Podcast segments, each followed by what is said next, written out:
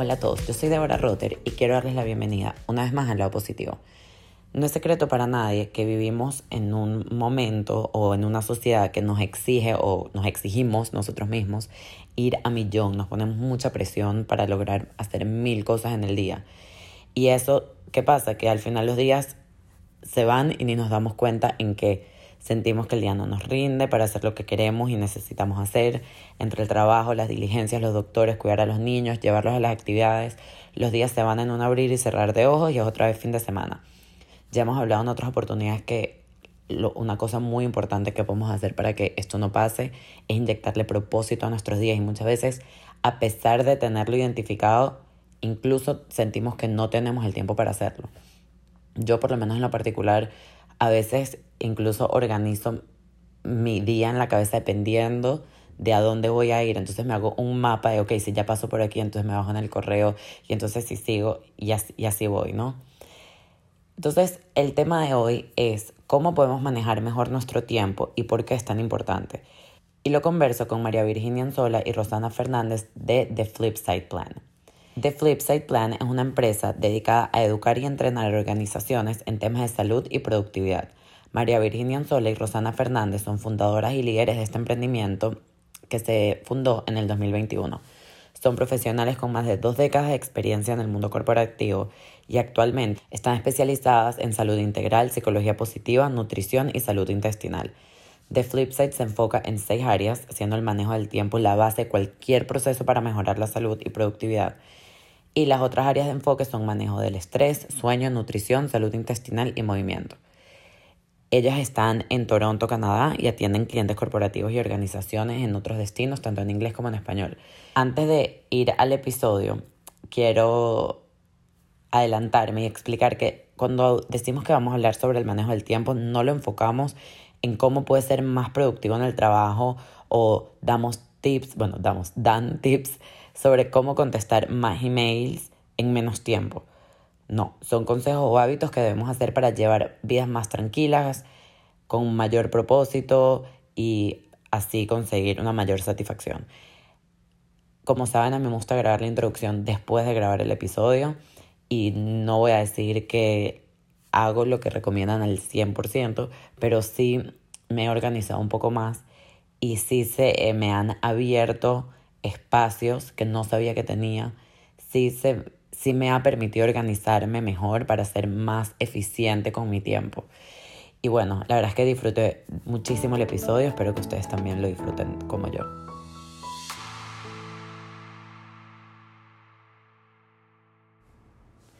No es mentira cuando dicen que los detalles hacen la diferencia, sobre todo si esos detalles son ejecutados a la perfección, con creatividad, profesionalismo y el mejor estilo. Por eso quiero hablarles de Artbeat Designs, estudio boutique en Miami que se especializa en el diseño personalizado de obsequios, eventos, mesas de postres, diseño gráfico y todo lo que puedas imaginar. Sus dueños te ayudan a aterrizar ideas y llevar a la realidad eso que tanto sueñas de forma cercana, amigable y te garantizo que sus ideas te dejarán asombrado. Para mayor información puedes encontrarlas en Instagram como arroba artbeatdesigns. Hola, ¿cómo están? Muchas gracias por acompañarme. Gracias a ti. Hola, Débora. Encantada de estar aquí contigo. No, encantada estoy yo, eh, que además tuve la oportunidad de hablar con ustedes hace, creo que un par de semanas y terminé demasiado emocionada de esa conversación, con muchísimas ganas de grabar porque eh, es que me, me, pasa que me proponen temas que a veces yo ni, ni, ni pienso, ¿sabes? Yo tengo mi lista como de que temas que quiero y de repente me proponen uno que es mucho más interesante de lo que yo quería y me encanta porque me meto así de cabeza a aprender algo que, ¿sabes? Que no, que no había imaginado. Y me, además me parece súper importante que el tema de hoy es time management, eh, gestión de tiempo. Y, y, creo que hoy en día es un tema muy importante. Creo que no es secreto para nadie que se está viendo más agobio y ansiedad y burnout desde el punto de vista laboral o incluso personal. Entonces creo que es súper vital poder hablar de este tema. Pero antes de hablar de eso, como siempre, me gusta que me cuenten un poquito de ustedes y cómo nace además de Flipside Plan. ¿Empieza tú o? Ah, yo puedo empezar. Eh, yo soy Rosana em, y aquí con María Virginia somos las fundadoras y mm, llevamos The Flipside Plan, que es una empresa de consultoría de salud. La empresa tiene un año funcionando. Arrancamos con la intención de hacer consultoría a individuos y a pequeños grupos con respecto a, la salud, a mejorar la salud y el bienestar.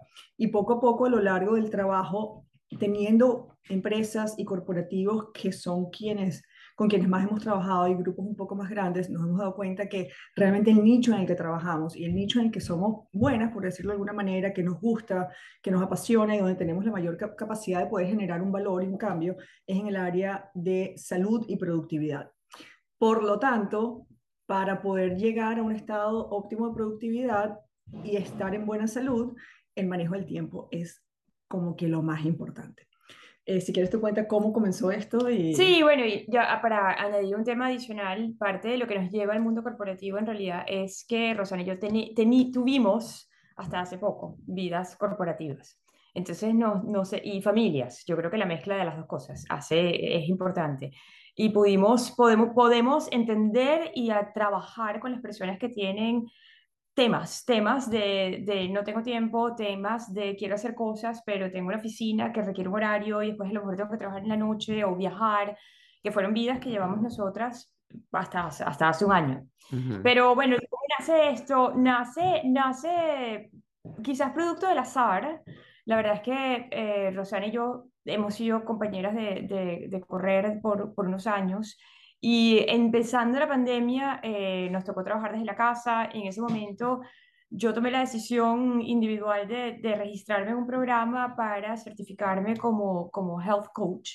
Em, con la intención simplemente de, eh, o sea, era, era para distraerme del trabajo dentro de algún tema que a mí me fascinaba, pero sin, sin pensar que íbamos a hacer algo con ello. Y se lo comenté a Rosana y le dije, no sé si te interesa, creo que te podría interesar, porque yo sabía que era un tema que nos gustaba a ambas.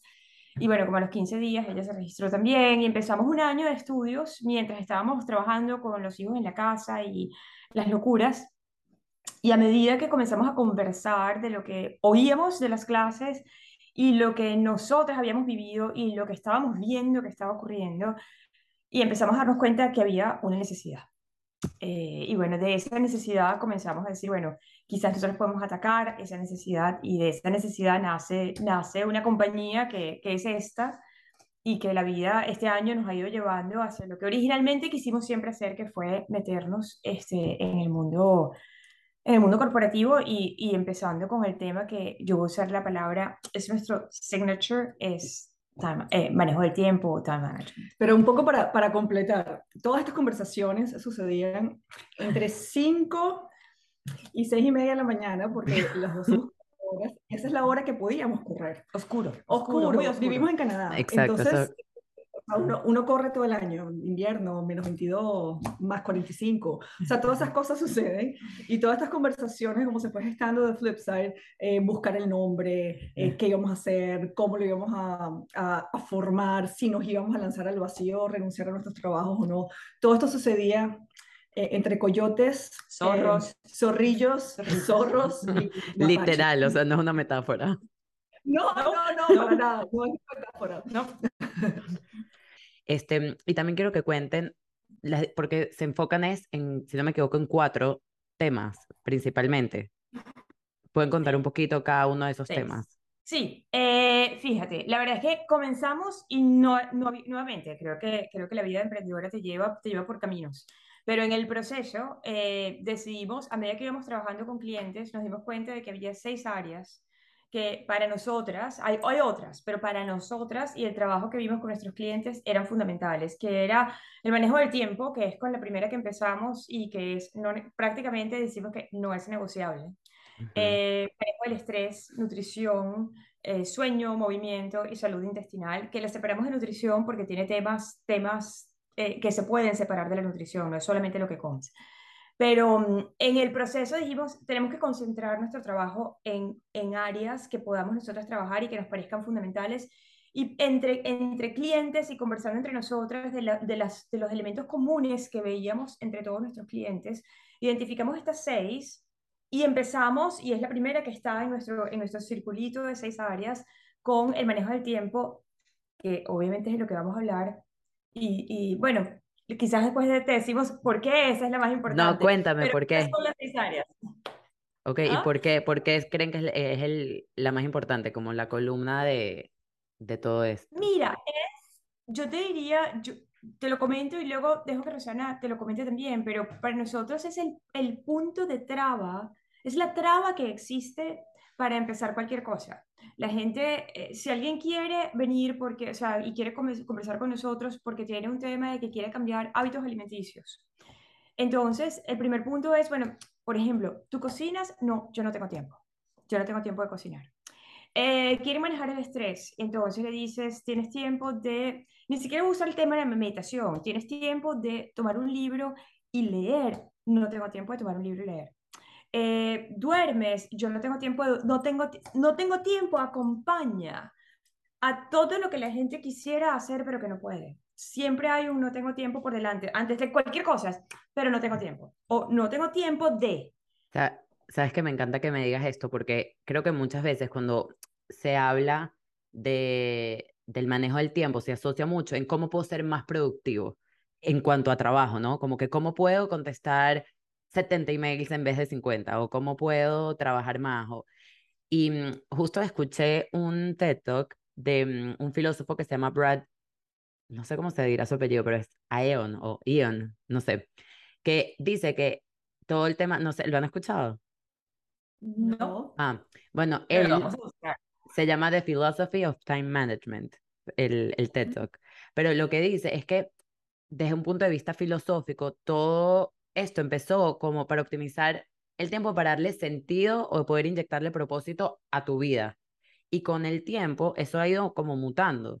Entonces, como que hoy en día se enfoca en algo totalmente diferente, se enfoca en lo que estábamos hablando antes, cómo ser más eficientes, más productivos, más rápidos, y en ese camino te pierdes, y te pierdes tanto que entonces empiezan a desarrollar todas estas cosas.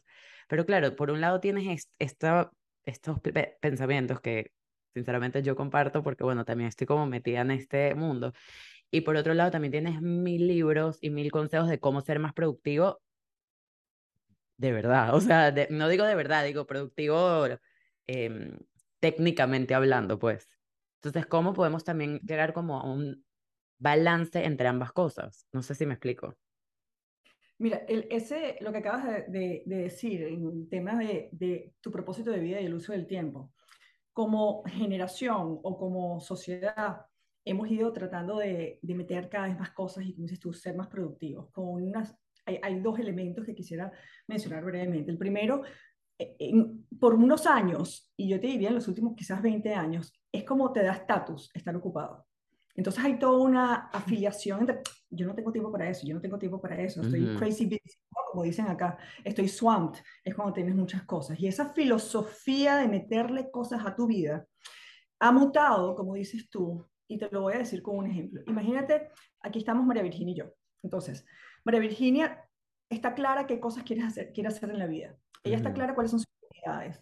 Y ella, está, y ella tiene un propósito de vida. Por lo tanto, cuando ella define qué, ella va, qué va a hacer cada día, ella hace 52 actividades al día y al final del día por más que está crazy busy, por más que está, no tiene tiempo de más nada, ella se acuesta a dormir contenta, porque las cosas que hizo nutren su proyecto de vida. Yo, por el contrario, utilizando un ejemplo, puedo hacer las mismas 52 y soy tan productiva como María Virginia. Pero si mis 52 no se alinean con las cosas que yo quiero hacer en mi vida, entonces yo voy a estar frustrada, burned out, me suben los niveles de estrés, engordo, eh, me siento mal y cada la frustración se va acumulando. Entonces, un poco lo que tú hablabas de ese querer ser productivo debe estar alineado con las cosas que son significativas para ti y con lo que tú quieres llegar, como a donde tú quieres llegar en propósito de vida. Eso no significa que tienes que ser una persona absolutamente inteligente y saber a dónde quieres llegar dentro de 35 años y tener claro el sentido de tu vida, pero que tenga sentido para tu vida ahora. Mis hijos ahora tienen 12 y 14 años, eh, tengo un esposo, vivo en Canadá, trabajo, hay ciertas cosas que le dan sentido a mi vida. Y si mis 52 actividades del día, de las cuales puedo chequear que revise, o sea, puedo tick the box de 50, me siento tremendamente productiva. Sí, porque están alineadas con lo que me hace sentido a mí ahora. Entonces, yo creo que ese es eso es fundamental en el tema del manejo del tiempo, porque se ha distorsionado el, el, el ser productivo y se ha desalineado de realmente, ¿eres productivo para qué? ¿Eres productivo para tu jefe? ¿Eres productivo para tu compañía? ¿Eres productivo porque está alineado con lo tuyo? Eh, o sea, ¿qué define esa productividad? Y saber, y solamente para añadir, saber que eso que te hace hoy sentir que estás cumpliendo con lo que te valoras puede cambiar dentro de dos días y puede cambiar dentro de tres años. Y porque cada, cada etapa tiene, o sea, no, no es estático, es, es dinámico. Es muy dinámico, es muy dinámico. Sí, bueno, estoy totalmente de acuerdo y les quiero preguntar, porque vi en, en su página web, en, en, el blog, que hablan de rutina de cierre y rutina de apertura. Eh, ¿Nos pueden explicar un poco qué es eso exactamente? Sí, ahí, y, y, sí, vamos a empezar con la, empezamos con la del cierre, con la, yo, voy a empezar con la, yo voy a empezar con la del cierre porque a mí me encanta la del cierre, no porque sea más importante, esa es la verdad, pero me gusta, ah, quisiera hacer una, una aclaratoria que es sobre todo para cerrar un día laboral y para la audiencia que nos vaya a escuchar, y que no se sienta afectada, no me estoy refiriendo a un día laboral exclusivamente sentada en una oficina. Un día laboral para una persona que está en su casa puede ser, terminé de hacer lo que tenía que hacer en mi casa. Eso es un día laboral. uno puede trabajar en muchas versiones, de manera que todo lo que vamos a conversar aquí aplica tanto a la persona que tiene un trabajo de 9 a 5 de oficina con, con, con un jefe, como a la persona que tiene un poco más de, de libertad y que decidió trabajar en su casa, con su casa o desde su casa. Pero entonces estos cierres o esta, esta apertura y este cierre mm, se refieren exclusivamente a el día laboral, ¿ok? Entonces, cuando, cuando la, la, ¿por qué me encanta la del cierre? Porque en mi época de trabajo, cuando uno trabajaba y sobre todo cuando estaba en la oficina antes de COVID, inclusive después, cuando llega la hora en que te quieres ir, ya te cansaste, estás desarrollando cosas, tienes ideas todavía en la cabeza, pero en mi caso yo tenía que hacer un commute con tren y yo decía, se va a ir el tren, sacaba la computadora, ¿ok? Y con la misma decía lo que necesito hoy, luego mañana y, y, me iba.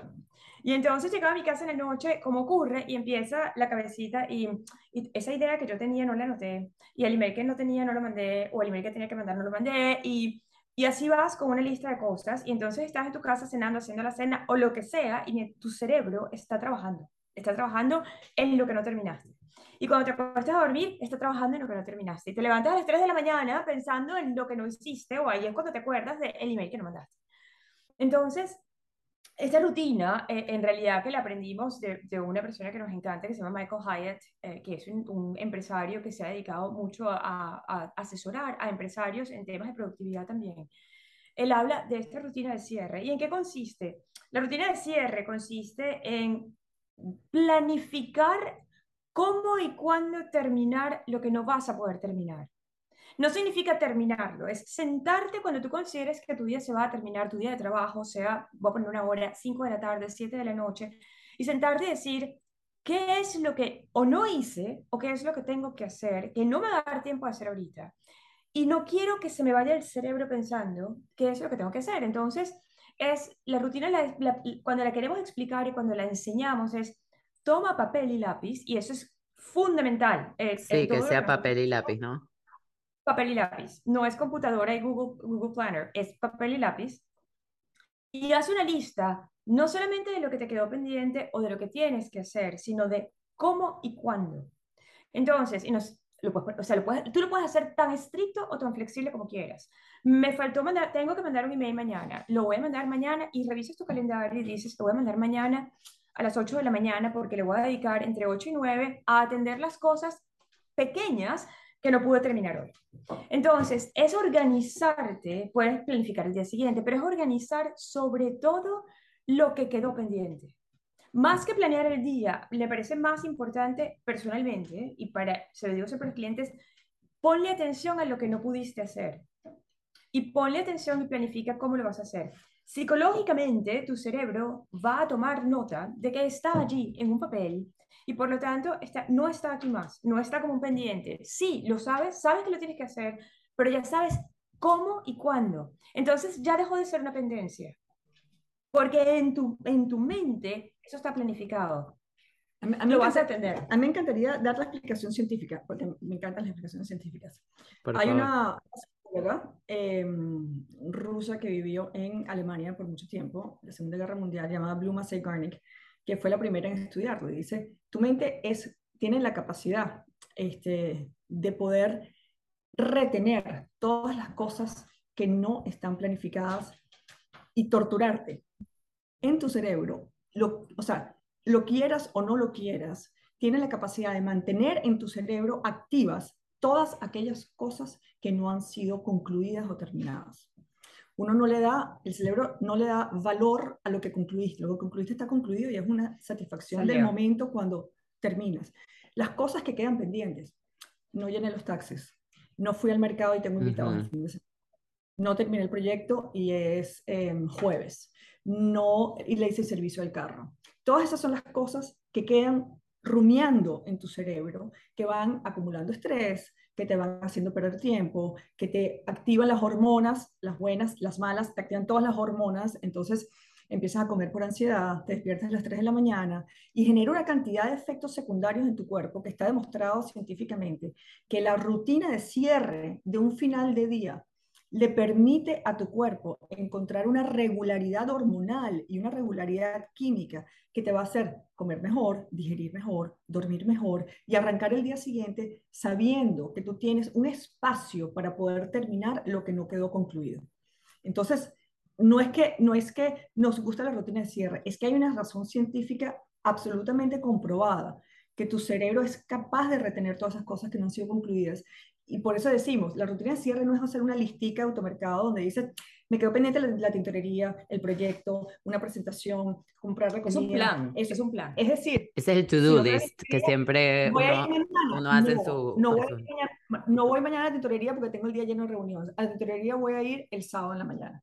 Y ponerle fecha a las cosas para que ya tu, cer- cer- tu cerebro diga, está listo, eso va a ser concluido en ese momento. Y no tiene que ser, y no tiene que ser, que eso es lo que la- también la gente confunde, y por eso es que el, lo que tú acabas de decir, el to-do list no funciona. No funciona a los efectos de lo que, quieres, lo que queremos lograr aquí. Claro. ¿Por qué?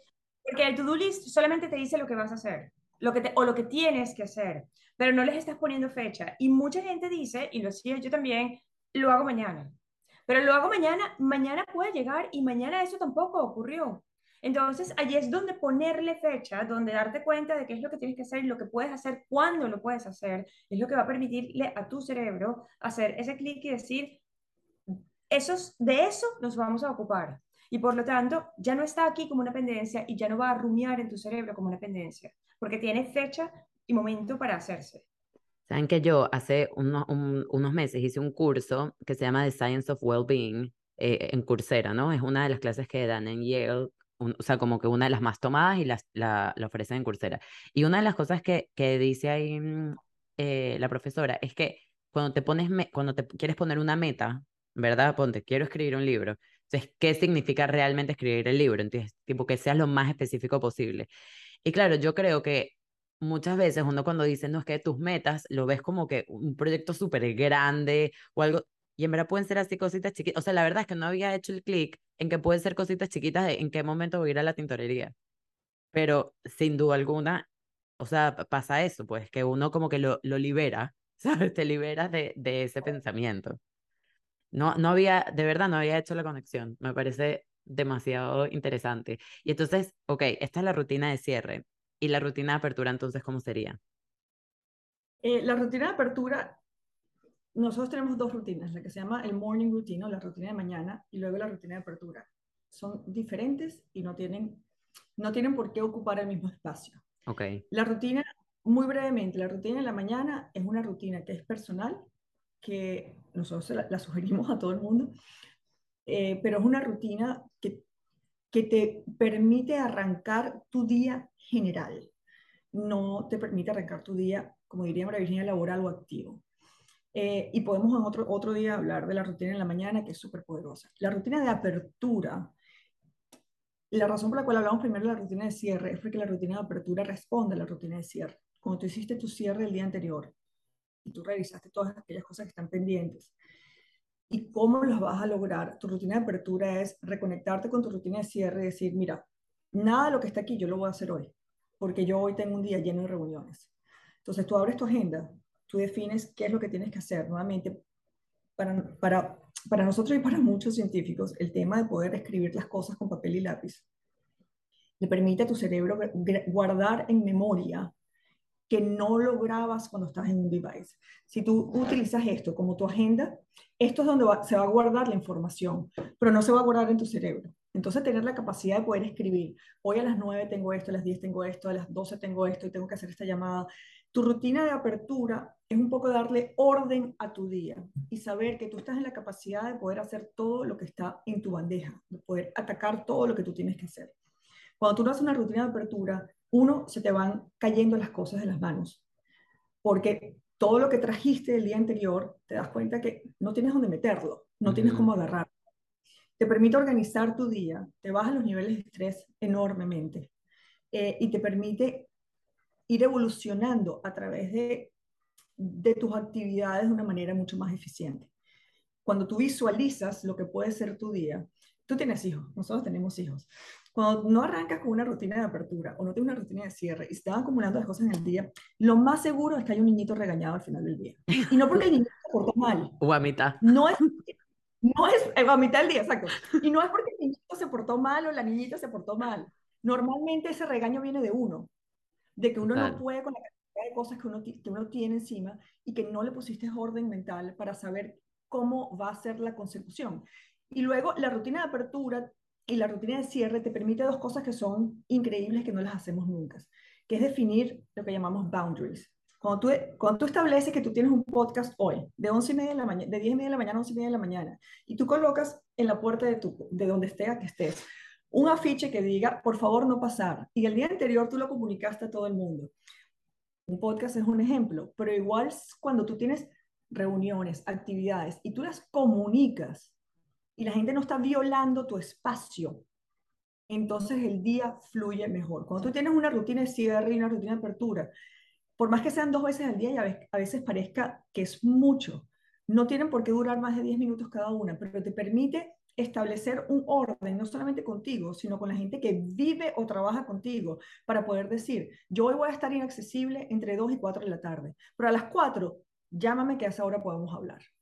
Te permite comunicar y establecer esas fronteras, que son las que nos generan eh, distorsión en el uso del tiempo, nos generan irritación, nos generan estrés, y no porque el otro esté violando, es que el otro no es mago, como dice María Virginia, el otro no es un sabio que sabe que por, cuál es tu, qué es lo que está pasando, pero cuando tú haces una rutina, tú le puedes decir a la gente clave alrededor tuyo, mira, yo hoy, entre 11 y 1 y media, no te voy a poder atender la llamada, porque no hablamos en la tarde. Te permite comunicar cómo va a ser tu día. Y nuevamente no habrá niñitos regañados, o menos, menos, regañados es menos. Voy a, fincar, voy a fincar en el tema de la comunicación, porque desde el punto de vista, voy a usar un ejemplo muy doméstico. Desde el punto de vista del manejo del tiempo, lo que más falla es la comunicación. Y durante COVID, por ejemplo, cuando uno estaba trabajando desde la casa, pasaba con mucha, y creo que todavía pasa, porque pasa hasta en las oficinas, con mucha frecuencia, que tú en tu cerebro, en tu organización del día, en tu cierre, tú dijiste, yo soy abogado, ese es mi, ese es mi background.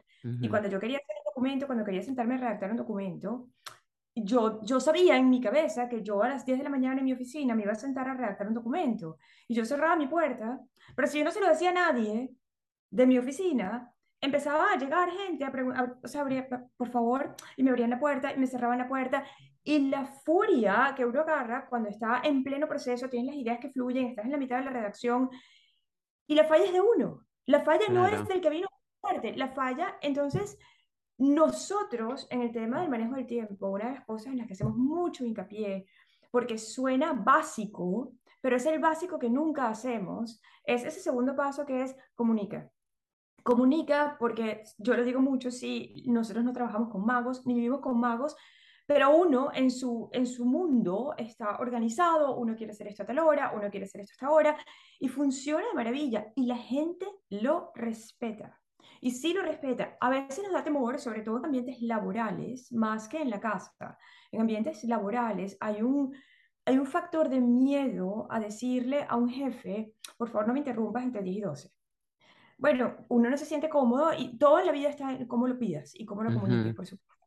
Pero la realidad es que cuando tú das la explicación del por qué, cuando tú realmente le dices, mira, yo tengo que redactar este documento, este documento es importante y tú lo sabes o no lo sabes, pero yo te lo voy a decir, y necesito de 10 a 12, yo te garantizo que van a necesitarte entre las 10 y las 12, pero lo van a pensar dos veces antes de irte a tocar la puerta de la oficina. O de la casa. O de la casa. Y realmente uno, cuando uno supera ese temor y sabe cómo empezar a comunicar tus boundaries, como dice Rosana, en, que pueden ser boundaries de tiempo, boundaries de, de, obligaciones, tú los puedes crear en base a lo que tú necesites en un momento determinado. las personas que te rodean de trabajo o en tu casa los, los van a respetar y eso es súper importante, pero nos olvidamos de ese detallito, ese pequeño detalle, que es comunicarlo. Hacemos, bueno, nosotros somos, hacemos mucho hincapié en eso, porque de lo contrario es, es, hiciste algo muy lindo que no te va a funcionar. Claro. Claro, si eres un abogado y tú dijiste de, 12 de 2 a 4 voy a redactar este documento, porque tú sabes que tienes que llevar a tus hijos a todas las actividades que tienen en la tarde y luego tienes que llegar a hacer cocinar cena y mañana tienes un día de una, una conferencia y luego en la tarde tienes una cita médica. Si tú no terminas ese documento entre 2 y 4, te va a tocar hacerlo en la noche cuando todo el mundo se acuesta a dormir. y el mal humor, mm. el mal humor que uno agarra, claro, pero si no lo comunicaste y te entraron cinco personas a la oficina entre 2 y 4 de la tarde, pues entonces te va a tocar trabajar de noche y el mal humor va a suceder. Pero otra cosa que me gustaría anotar con el tema del, eh, del manejo del tiempo. En, en, todas estas cosas, cuando uno empieza a planificar con respecto a productividad y en qué momento meto esto, en qué momento meto lo otro y cómo voy a hacer esto, es, es ser un poco observador en qué momento haces cosas. Porque si en tu oficina o en tu casa, tú sabes, en mi casa, yo tengo el ejemplo de mi casa. En mi casa, después de las 4 de la tarde, eh, es muy difícil planificar que yo haga un trabajo de producción intelectual. Bueno, porque suceden muchas cosas al mismo tiempo. Eh, hay mucha actividad, hay mucho movimiento, hay mucho ruido, hay entradas y salidas, hay de todo. Entonces, si yo decido que yo mañana voy a producir un artículo o voy a escribir algo de profundidad mañana a las 4 de la tarde, no porque sea viernes o miércoles, lo que sea, es que a las 4 de la tarde me estoy autosaboteando mi, mi propio proceso de gestión del tiempo. Y muchas veces cuando queremos meter ejercicio, cuando queremos asumir hábitos nuevos, cuando queremos o cuando queremos hacer cosas diferentes, existe una porción de autosaboteo que es común. Importante, Y es muy importante porque yo no pude porque, porque me llamaron mis hijos y los tuve que ir a buscar. Bueno, es que, ahora vas a buscar a tus hijos siempre, ¿no? Entonces, poner, o eh, es, es ser muy observador y ser muy realista. Si tú quieres hacer trabajo intelectual y trabajas en una oficina, lo más probable es que entre 2 y 4 de la tarde nunca lo logres, porque esa es la hora que explotan todos los incendios, esa es la hora que todo el mundo trabaja en equipo, esa es la hora que la gente ya está casada y se quiere ir, esa es la hora después del almuerzo donde, o sea, procura organizar tus momentos en, en situaciones, en espacios sagrados, que tú sabes que de entrada va a ser fácil hacerlo. Claro. Bueno, yo voy, yo voy a añadir, porque yo creo que aquí todos somos madres y probablemente en tu audiencia hay madres y yo, para el manejo del tiempo, sobre todo cuando hay niños pequeños, eh, los niños están grandes, esa es la, esa es la verdad. Yo, yo manejo hoy unos horarios que no manejaba hace unos años, esa es una realidad. Pero explorar horarios que no parecieran muy amigables eh, para hacer cosas para uno. Y es parte de tu manejo del tiempo. Eh, como decía Rosana, si tú sabes que en la mañana tú, tú, no puedes, vamos a suponer que alguien quiere hacer ejercicio, por ponerte un ejemplo, eh, y quieren empezar. Y entonces, como dice Rosana, y voy a poner el caso de Rosana, que no es el caso, es una hipótesis. Bueno, después de las 4, a las, después de las 4 ella no puede hacer ejercicio, pero ella le gusta hacer ejercicio de noche. Pero, pero a las 4, después de las 4 no funciona. Entonces, ahí tienes que empezar a hacer una valoración de qué es lo que tú quieres hacer y qué es lo que para ti es importante. Entonces, Tú quieres estar a las 4 pendiente de tus hijos, pero tú quieres hacer ejercicio. El ejercicio después de las 4 ya tú sabes que no va a funcionar. Entonces vas a tener explorar unos horarios. No te invito a que sean las 4 de la mañana. Lo que quiero decir es, explora probablemente opciones que no son las que originalmente a ti te van a gustar, pero que se te pueden, se pueden y se, probablemente se van a convertir en el horario que te va a permitir respetar esa actividad que tú vas a hacer. Y que valoras. Y que valoras. Conectando con lo que hablamos al principio, que son tus prioridades. Correcto. Y las prioridades son, cada quien tiene sus prioridades. Las prioridades tuyas son mejores que las mías o las de Rosana. Todos tenemos en un momento determinado prioridades que también son tan dinámicas como las rutinas, porque van variando a medida que pasa el tiempo. Y les tengo una pregunta. Por ejemplo, hay como, como dije al principio, como que hay varios libros, por lo menos hay, hay una cosa que yo en uno de mis primeros trabajos me acuerdo que mi jefa me dijo que se acaba de leer un libro que recién busqué para esto porque no me acordaba nunca cómo, cómo, o sea, nada más me acuerdo del consejo, pero no me acordaba el nombre del libro, que es el de David Allen de mm, Getting Things Done, creo que se llama, ¿no? Y ella dijo como que hay algo que me marcó demasiado que es que si una tarea que tienes que hacer te dura menos de dos minutos, hazla de una vez. ¿no? Tipo, manda la planilla. Y la verdad es que todo el tiempo yo como que me marco porque dije, mira, qué inteligente, ¿entiendes? Ya lo sacas de tu sistema y lo haces. Pero también puedes estar en eso todo el día. Entonces también es muy importante eso de las rutinas de cierre y de apertura porque es como que, bueno, te tarda dos minutos, pero hasta las cinco de la tarde. o sea, lo puedes hacer, pero hasta esa hora. Y a partir de X hora, yo por lo menos, una de las cosas que hago que también no sé si, creo que no es tal cual esto, pero es, por ejemplo, yo necesito una rutina de mañana en el que me despierto con calma, me puedo tomar mi café tranquila, en silencio, o acuesto a mis hijos y después, o sea, yo necesito como, como esos espacios de silencio. Y, y literalmente lo, lo agendo. O sea, agendo mis momentos de silencio. Es que hay que agendarlos. Y, y, y suena poco natural hacerlo, pero hay mañanas en donde no tengo mi momento de silencio porque alguien se, se levanta más temprano y es como que, ok, me hacía falta mi momento de silencio. Entonces también es un poco como conseguir ese equilibrio con la flexibilidad de que las cosas tampoco van a salir como tú las planificaste, ¿no? También entender que, que es así y no abrumarse. Pero me encanta, tú acabas de dar, o sea, no sé si Rosana iba a hablar, pero voy a, voy a brincar porque tocaste un punto que para mí es clave tú agendas el tiempo que tú quieres estar en silencio. En inglés se llama time blocking. Pero el proceso de bloquear, marcarlo en papel y lápiz preferiblemente, el tiempo, los tiempos, agendarlo, lo que no se agenda no se hace. Entonces, cuando tú bloqueas y tú lo ves y tú dices, estas son mis horas, a lo mejor se convirtió en media hora y no en una hora. Ahí es donde entra la flexibilidad, dentro de la firmeza entra la flexibilidad. Tú dices, ¿sabes qué? Hoy no va a ser una hora, pero va a ser media hora dentro de la hora que yo bloqueé porque ocurrieron cosas, porque se levantaron mis hijos más temprano, porque tengo una reunión más temprano. Perfecto. Pero el bloqueo del tiempo, el ejercicio de observar, es lo que decía Rosana, observar, marcar, bloquear, para tú entender inclusive qué te quedó. Porque a lo mejor cuando marcas y bloqueas, te das cuenta de que tienes un día donde simplemente, como creo que Rosana tiene una expresión muy buena que es, el día te lleva, porque tienes cosas que hacer, tus obligaciones, hay un día donde sencillamente pues es tiempo bloqueado para cosas que tienes que hacer y donde la flexibilidad o las cosas que tú quieres hacer no se van a dar. Está bien, eso está bien. Pero si tú no sabes que tú vas a tener ese tipo de días, si tú no lo planeas, si tú no tienes el tiempo bloqueado, tú vas a empezar mucho mal humor y vas a empezar a tratar de meter cosas que al no poderlas hacer, empieza una frustración que se empieza a acumular hasta que en la noche, bueno, sí, Rosana lo puso muy lindo porque habló de niñitos regañados. Yo hubiera hablado de policía y cárcel. en mi casa puede haber sangre. Este, porque, yo, yo, me transformo en un monstruo. Pero es importante, pero eh, eh, es importante no minimizar el efecto que tiene, como decía Rosana, que es científico, sí, y muchos de nosotras crecimos sin saber la ciencia, pero sabiendo que éramos, éramos más eficientes cuando nos tratábamos de memorizar algo y lo escribíamos, porque se nos grababa más rápido.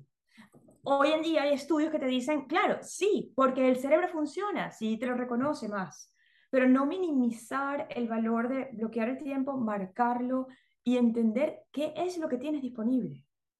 A mí me parece eso fundamental. A mí me encantaría, o sea, como, como ejercicios para crear hábitos, obviamente la rutina de cierre y la rutina de apertura, y en nuestro blog están varios artículos eh, donde se describen, son fundamentales. Y si, tú, si, si alguien quiere comenzar por un lugar, ese es un excelente lugar por donde comenzar. Unido a eso, quisiera agregar de lo que, sobre lo que estábamos hablando, de que las cosas que no se agendan no se hacen.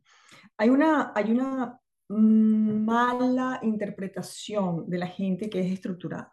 Y eh, existe, o sea, nosotros lo, recibimos casi que a diario, a diario, este, como una suerte entre burla, queja, nota, mm, notificación.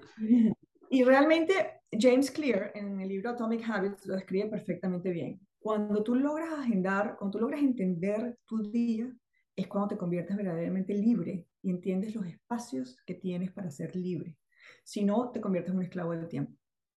Cuando tú no puedes manejar tu tiempo, nuevamente, los, las eventualidades van a suceder, las emergencias van a suceder y los accidentes van a suceder.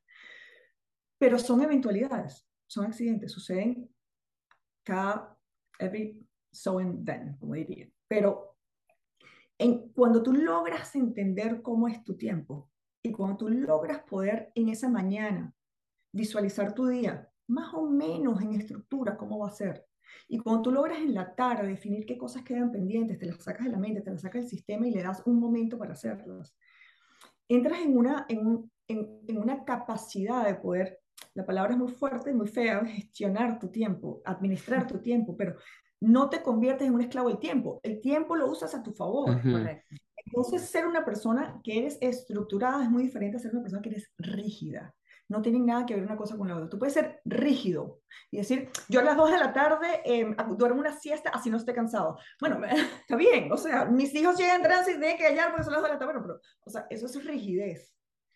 El manejar tu tiempo no te hace una persona rígida te hace ser una persona que eres libre para utilizar esos espacios que tienes libres para tu conveniencia y para tu, para tu propio espacio. Para agregarle a este elemento, nosotros ese ejercicio del time blocking, de agarrar y hacer en un, en un cuaderno, haces lunes, martes, miércoles, jueves, viernes, sábado, domingo, y pones 24 horas, de hora en hora. Empiezas a las 4 de la mañana y terminas a las 3 de la mañana. Y tú empiezas a hacer, con colorcitos a rayar todas las horas en, cuando, cuando nosotros con los clientes hacemos ese, ese ejercicio, es un ejercicio maravilloso porque te da chance de ver cómo estás utilizando tu tiempo. Pero una de las cosas que, como anécdota, que más sucede, y me sucede a mí también, me sucede a mí, cuando veo para atrás, es que no calculo las transiciones. Entonces, tú dices, bueno, a las Tres y media llegan mis hijos del colegio. A las 3 y 45 voy a hacer tal cosa. Claro, pero llegan mis hijos del colegio, eso es, hola, ¿cómo estás? Abre los morrales, saca la lonchera, meten en el plato, limpia las cosas. claro, es verdad. La cena es de 7 a 8. Bueno, ¿y quién limpia la cocina? Bueno, la cocina se termina limpiar a las 9 y cuarto de la noche, pero yo a las 9 dije, bueno, hoy voy a cerrar vida a las 9. Mentira, lo, lo cierras a las 10 de la noche después de que terminaste de limpiar la casa. Entonces, uno como madre y como mujer, existen transiciones que uno no mete en ese calendario. Y así como los triatletas salen de nadar y tienen que calcular en tiempo la transición para ponerse no sé qué, el casco, no sé qué. O sea, yo tengo un amigo que salió en un triatlón de nadar, estaba tan apurado con la transición que se puso el casco encima del gorrito de natación. Entonces, en Puerto La Cruz, él hizo 120 kilómetros de bicicleta con un calor que decía, el calor de hoy es, es anormal. Obvio, si tienes gorro. Está cocinando la cabeza. Pero es un ejemplo muy cómico, porque en la vida a veces uno va con el gorrito de natación con el casco de bicicleta encima, porque la transición no la computaste. Y sabes qué, qué, me, qué me hiciste pensar ahora, que muchas veces cuando queremos hacerlo todo y no calculamos esas cosas, ahí es cuando cometemos errores, porque no le, tenemos, no le ponemos atención. Entonces, ¿qué pasa? Tipo, tengo que o sea, por ejemplo, tengo que ir a hacerme un examen eh, en un, ¿sabes? un médico, pero quedé media hora después en irme a comer un helado con los niños, pero entonces después, ajá, eh, ¿en qué momento? ¿Cómo? ¿Cómo? Y entonces después un estrés corriendo, jalando a la gente. O sea, hay que, hay que bajarle un poco también y también pensar que todo puede esperar, ¿no? O sea, de manera responsable, no, no todo tiene que ser con un carácter de urgencia. Es tal cual. Mira, hay una, hay una, hay un rechazo natural de la gente a agendar. Y el rechazo natural para aquellas personas que, porque esto es un hábito, es decir, no es que la gente nace así. Hay gente que, bueno, hay gente que se le da, ¿ok? Pero para, para, aquellas personas que escuchan, que piensan, es que yo nunca fui ordenada, organizada, yo no soy organizada, mi mensaje es, esto es un hábito que se adquiere y se practica y tienes que practicarlo con consistencia y lo vas a ir modificando a medida que tu vida va cambiando. La vida cambia todos los días. Pero hay un, hay un rechazo natural humano porque considera, como decía Rosana, que agendar, y hablo de agendar en cuanto a manejar tu tiempo y saber dónde está, es equivalente a rigidez y sienten que ya hay tanto en la vida alrededor que si además de eso tienen que ponerlo todo en una agenda, es como que le estuvieran poniendo en una celda de clausura. O sea, así donde no pueden hacer más nada porque entonces todo está medido. Y lo que dice Rosana es cierto. Cuando la gente empieza a agendar y la, la gente empieza a manejar su tiempo con una organización, empiezas a encontrar tiempo libre que no sabías que tenías porque lo estás usando de una manera distinta. Me encantaría que el que nos oiga, que siente, ay, por favor, yo nunca he sido así, yo no sé llevar una agenda, yo no puedo. La gente no nace con eso. Eso es un hábito, eso es una, una cosa que se aprende en la vida, que la vas desarrollando en la vida y que es importantísimo saber que tienes que ser flexible. Y suena, suena contradictorio. Tienes que ser flexible, porque de lo contrario, si se convierte, como dice Rosana, entonces ahí se, se convierte en una celda. Y la idea de todo esto es no tener una celda, al contrario, es decir, yo sí puedo hacer esto, o decir, no puedo hoy, pero sí puedo mañana, o, o no me interesa. Entonces ni siquiera lo voy a agendar, no forma parte de lo que yo necesito hacer, no está. Si tú quieres un libro, yo te voy a recomendar otro, que bueno, que se lo voy a recomendar a todo el mundo, que se llama Essentialism, by, de, by, de Greg McEwen, se llama. Ok. Es fantástico porque es para determinar, o sea, te ayuda, es un libro muy, muy bueno y lo usamos mucho en referencias sobre qué es esencial, pero responder a qué es esencial es lo que te va a permitir a ti organizar tu vida, porque uno empieza a meterle el no esencial con una facilidad, pero con una facilidad que se te va la vida de las manos o se te va el día de las manos o se te va. Entonces, es un libro maravilloso. A mí, o sea, de él aprendí muchísimo y a veces, hasta trabajando, Rosana y yo, nos los decimos entre nosotras cuando estamos trabajando. Y vamos a hacer esto y vamos a hacer aquello y de repente alguna de las dos brinca. Esto es esencial. Bueno, nos damos cuenta que el día tiene 24 horas, nosotros tenemos que dormir, tenemos que, o sea, tenemos familia, pero te lleva otra vez a hacer esa pregunta, te lleva otra vez a un punto de base donde puedes decir, eso no es esencial. Y por lo tanto, eso no va. No va en mi agenda hoy, no va en mi... Y probablemente no va nunca. No me interesa, no me interesa. Eh, pero bueno, eso es como, como un, un, mensaje para, un mensaje para, para el que nos escuche, que sienta que no, que no está dentro de su naturaleza. Y, mi, mi, mensaje personal, que yo sé que es el de Rosana también, es, sí lo puedes lograr porque es, es, es, es, una, práctica. es una práctica, es una práctica. Sí, es querer, es querer hacerlo. Y confiar, confiar en que las cosas funcionan, porque a veces uno es demasiado terco, tipo, ay, no, otra cosa de, de autoayuda, ¿sabes? O algo así.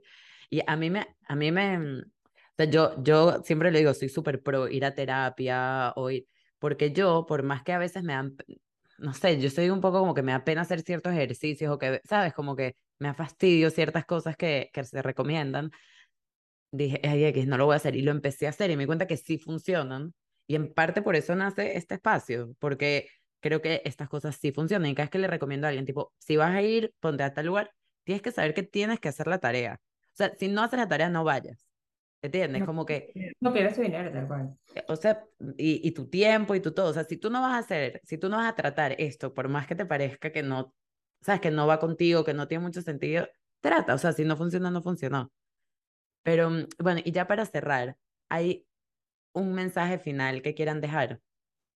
A mí, a mí me encanta porque es, es, lo que hacemos. Nosotros obviamente lo que queremos es ayudar a la gente a que tenga una vida con mayor salud y con mayor bienestar. Y el mensaje final es, se empieza por el manejo del tiempo. Si tu, si tu tema es colesterol, si tu tema es presión arterial, si tu tema es eh, sobrepeso, si tu tema es dolor articular, o que no puedes dormir, o, que no puedes dormir eh, o si tu tema es inflamación gástrica, todo comienza por manejo del tiempo, porque es donde las cosas suceden y donde las cosas dejan de suceder.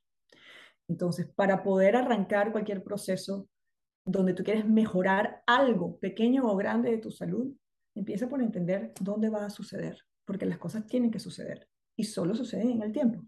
Entonces, eh, ese es como el mensaje, la razón por la cual siempre arrancamos con, con, manejo del tiempo como parte, como la columna de nuestros procesos, Eh, pero es una razón muy práctica. Es que es donde, el tiempo es donde suceden las cosas y donde dejan de suceder. Si tu objetivo es perder peso, solo en el tiempo vas a poder meter la planificación de comprar, inventariar lo que tienes, limpiar tus gabinetes, hacer meal planning, ver qué vas a comer. O sea, tienes que agendar las acciones pequeñas como la tintorería y grandes dentro de tu espacio cotidiano y saber qué van a suceder para generar el cambio. Y los cambios normalmente cuando los agendas y cuando logras hacerlos suceden más rápido de lo que estás esperando. Bueno, muchísimas gracias. Un súper placer haber tenido esta conversación con ustedes, de verdad. Un millón. No, gracias a ti. Encantadísima. Y nos encantó hablar del tema. Y nos podemos volver a sentar hablar de cualquier otro tema, pero este obviamente nos apasiona. Mil gracias.